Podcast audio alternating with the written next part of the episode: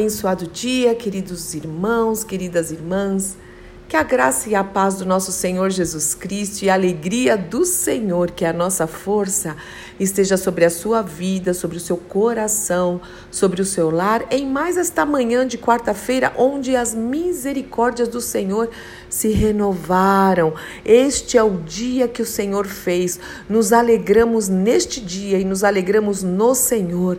Seja útil nas mãos do Pai, seja frutífero em nome de Jesus, faça a diferença no reino de Deus. Seja luz que ilumina, sal que salga, bom perfume de Cristo, um agente de transformação. Levante e anda, como nós oramos ontem. Desperta, acorda, deixa o Senhor usar a sua vida. Deixa o Senhor usar a sua vida, as nossas vidas, né? Em nome de Jesus, porque Ele tem planos, Ele tem um propósito eterno. Quando nós acordamos todos os dias, eu já estou atenta Senhor, continência, o que, que é para fazer, nos mostra. E aí a gente vai a Deus em oração e Ele vai nos encaminhando com certeza. Não é para investirmos tempo nesta terra. Claro que nós vamos trabalhar, vamos estudar, vamos manter nossas casas em ordem, com certeza.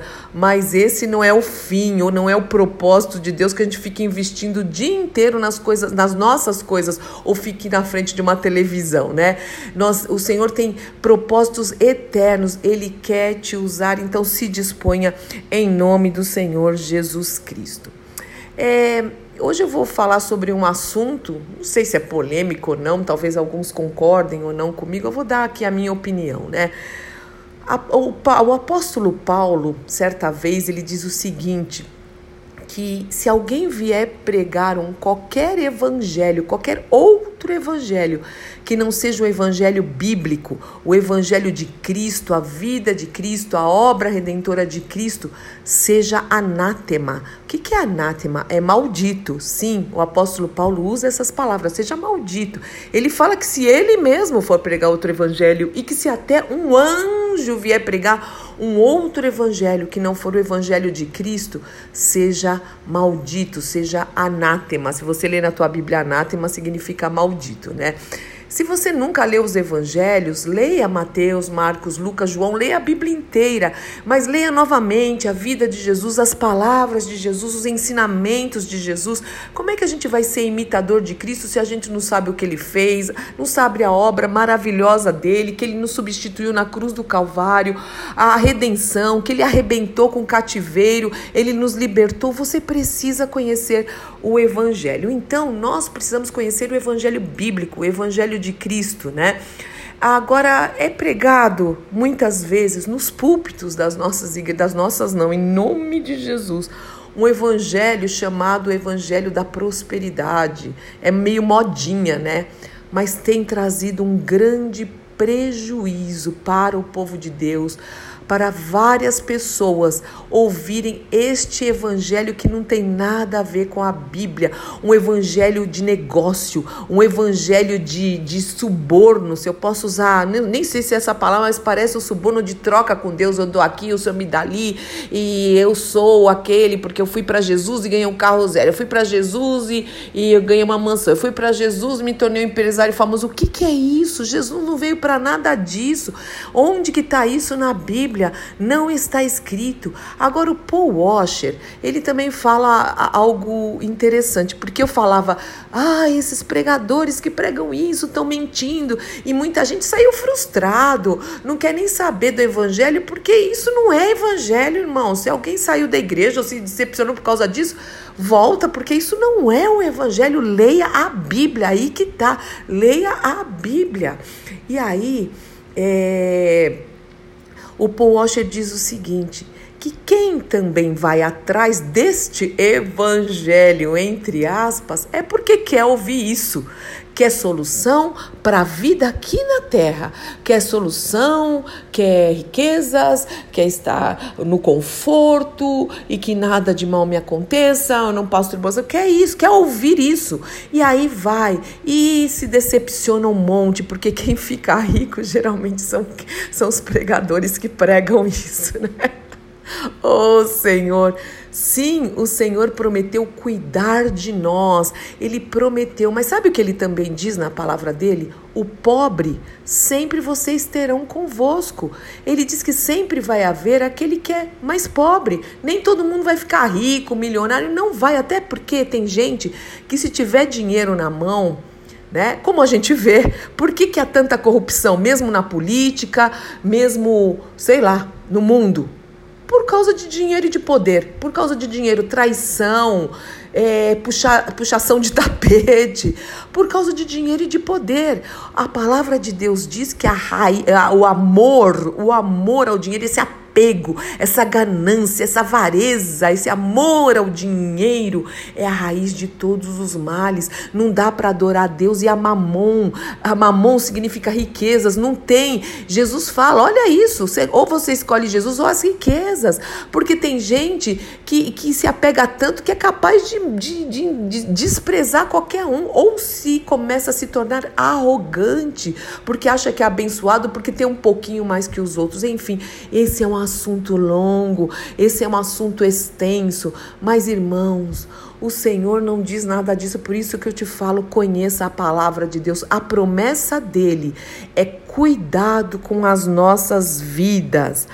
E, é, inclusive, deixa eu ler aqui no Salmo 37, é, 5, Davi diz o seguinte: Fui moço, agora sou velho mas nunca vi um justo desamparado. Aquele justo é aquele que é justificado por Cristo, né?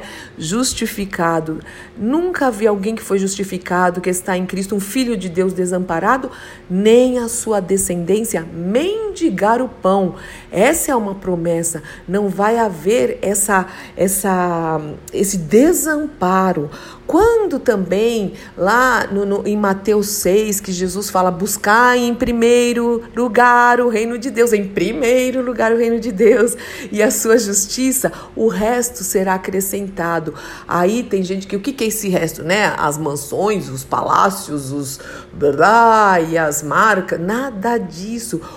Leia todo o texto. O que o Senhor promete é que Ele dará sempre o que comer, o que vestir e aonde morar. Ele não desamparará. Isso para todos os filhos de Deus que o buscam em primeiro lugar e a sua justiça, que fazem a obra dele, ele não vai desamparar e ele não vai mesmo. Pode ter certeza. Por outro lado, é, o Senhor usa as nossas vidas, quer usar cada um de nós para sermos vasos de bênção para aquele que necessita. O que nós temos é para compartilhar. E aqui, pobre, meus irmãos e minhas irmãs, não é só pobre financeiramente. Se você vê no original, significa aquele que tem falta de alguma coisa, né? É aquele que é fraco em alguma coisa, inclusive os pobres espiritualmente, emocionalmente. Então, se você tem um pouquinho mais de equilíbrio emocional, ajuda quem não tem, quem está passando uma fase difícil de, de talvez uma depressão, um desânimo, se você tem espiritualmente, o Senhor tem te despertado, vai, ajuda aqueles que espiritualmente ainda estão caminhando, que estão precisando de um apoio, de um suporte e financeiramente também. Você pensa que o Senhor coloca na sua vida, né? Porque eu sempre falo com o Haroldo, ele trabalha, Haroldo trabalha e a gente tem certeza que quem nos sustenta é o Senhor e o Senhor usa pessoas para nos abençoar. Usa os patrões, usa os empresários. E se você é empresário, se você é patrão, o Senhor te usa. O Senhor te usa. Não é você que faz, não sou eu que faço.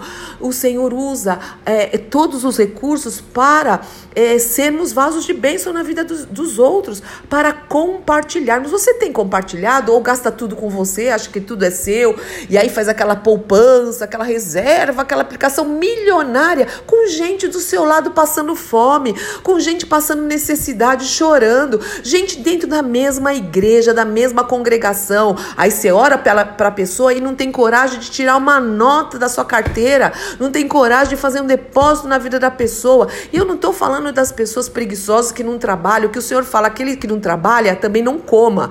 O Senhor, é, é, ele fala contra a preguiça, tem que trabalhar, mas há, principalmente nesse período em que nós estamos vivendo, a gente necessitada, perder o emprego, é, às vezes a família toda. Nós estamos lá no Ministério com uma ação solidária, sempre nós tivemos, desde o começo, ação solidária. Mas eu louvo ao Senhor porque desde o começo do ano passado isso se intensificou, dobrou. Eu amo isso, porque as pessoas estão entendendo que nós precisamos dividir a cesta básica. É um irmão que está com aluguel atrasado, porque perdeu o trabalho e está procurando trabalho, ajuda, uma conta que vai ser cortada, uma luz. Você está interessado nisso? Você pergunta para a pessoa, ajuda, vai fazer uma compra, e não só o arroz, o feijão, sabe? É, eu lembro de. Ai, só vou dar um testemunho rapidinho aqui. Eu lembro de um orfanato que eu e um, uns jovens, a gente era jovem, né? É éramos jovens. E, e, a gente ajudava um orfanato. Eu lembro que era no ABC. Eu nem lembro direito se era Santo André, São acho que São Caetano. E era muito lindo, muito bem cuidado. E a gente visitava aquelas crianças, elas estudavam, ouviam a palavra de Deus. Era tudo muito, muito íntegro. Eu vou usar essa palavra. Era mesmo, era cuidado com excelência. E eu lembro que muitas das doações era arroz, feijão, macarrão, molho. Glória a Deus, glória a Deus. Mas eu olhava aquelas crianças e meus amigos e minhas amigas. Ó, oh, você que é jovem, Põe a mão no arado, viu? Desperta aí, não é só pro seu pai, para sua mãe, para sua avó, para o seu pastor, para o seu líder, não, você também. Começa a distribuir desde pequeno, compartilha o seu brinquedo, reparte, dá, você tem muita coisa, a sua roupinha. Os pais precisam ensinar as crianças desde pequeno, mas vamos voltar aqui. E aí eu via que as crianças recebiam muito desse alimento, mas não tinha um iogurte, não tinha um sucrilho, não tinha um chocolate, são crianças, né? E criança gosta de um docinho, de um sucrilho e tal, então nossa, nossa nosso grupinho resolveu dar as guloseimas, né?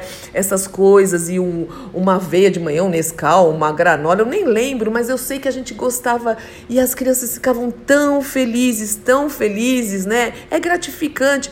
Oh, mas a gente se achava não, a gente simplesmente estava repartindo o que a gente tinha também.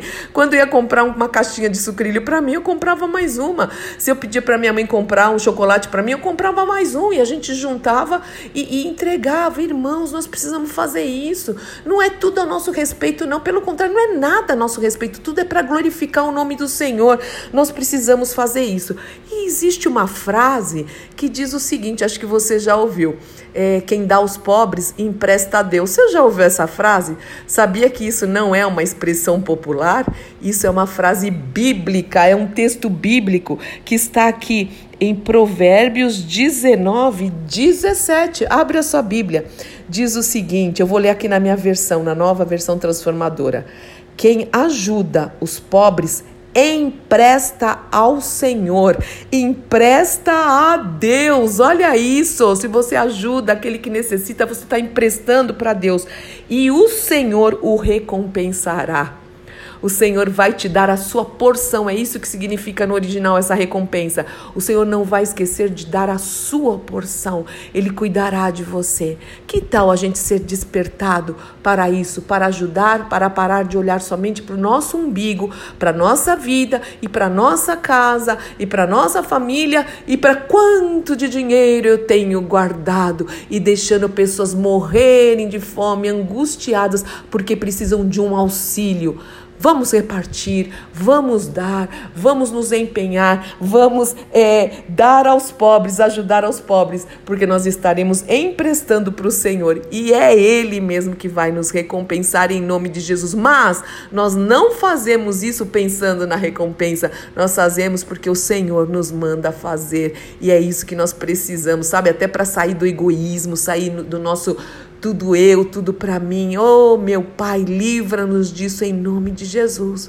Muito obrigada pelos teus ensinamentos preciosos, porque o Senhor forja o nosso caráter, o Senhor nos faz sair da nossa zona de conforto, do nosso egocentrismo, da vaidade, do orgulho. Senhor, em nome de Jesus, Espírito Santo de Deus, nos desperta no compartilhar compartilhar de bens materiais, sim, sim, Senhor, de recursos, sim, Pai, também da tua palavra, Senhor, dos dons que o Senhor nos deu, compartilhar de atenção atenção, compartilhar o nosso tempo, compartilhar do nosso ombro, Senhor, em nome do Senhor Jesus Cristo, orar pelas pessoas. Oh, Pai, muito obrigada por esse privilégio e por essa honra. Usa-nos para o louvor da tua glória, em nome do Senhor Jesus Cristo. Amém, amém, amém. Deus te abençoe muito, meu irmão, minha irmã. Sou Fúvia Maranhão, pastora do Ministério Cristão Alfa e Ômega em Alphaville, Barueri, São Paulo. E hoje, às 20 horas, teremos reunião de oração. Venha, venha. Tem bastante jovens vindo, adolescentes. Nós meditamos na palavra e oramos juntos uns pelos outros, com os nossos distanciamentos, com os protocolos, mas nós oramos, oramos pela região, oramos pela nossa aqui pela nosso pelo município, pela cidade, oramos pelo nosso Brasil, oramos pelas autoridades, oramos pelos enfermos. Venha, venha orar. É das é, 8 até 9 e meia. Deus te abençoe. Ah, desculpa, 20 horas, das 20 às 21h30, é a noite. Deus te abençoe.